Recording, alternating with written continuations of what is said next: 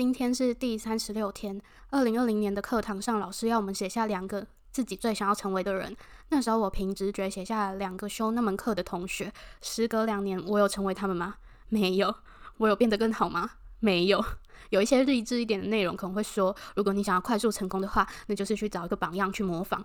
但事实是自己终究不是对方啊！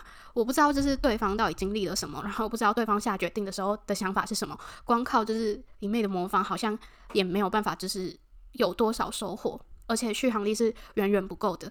就是我自己最终还是要从自己的身上去找问题，然后去解决。时隔两年，要我再填一次答案，我可能只会填比昨天更勇敢一点的自己，还有。更有行动力一点的自己吧。不过不能否认的是，有对象可以追随是一件很幸福的事情。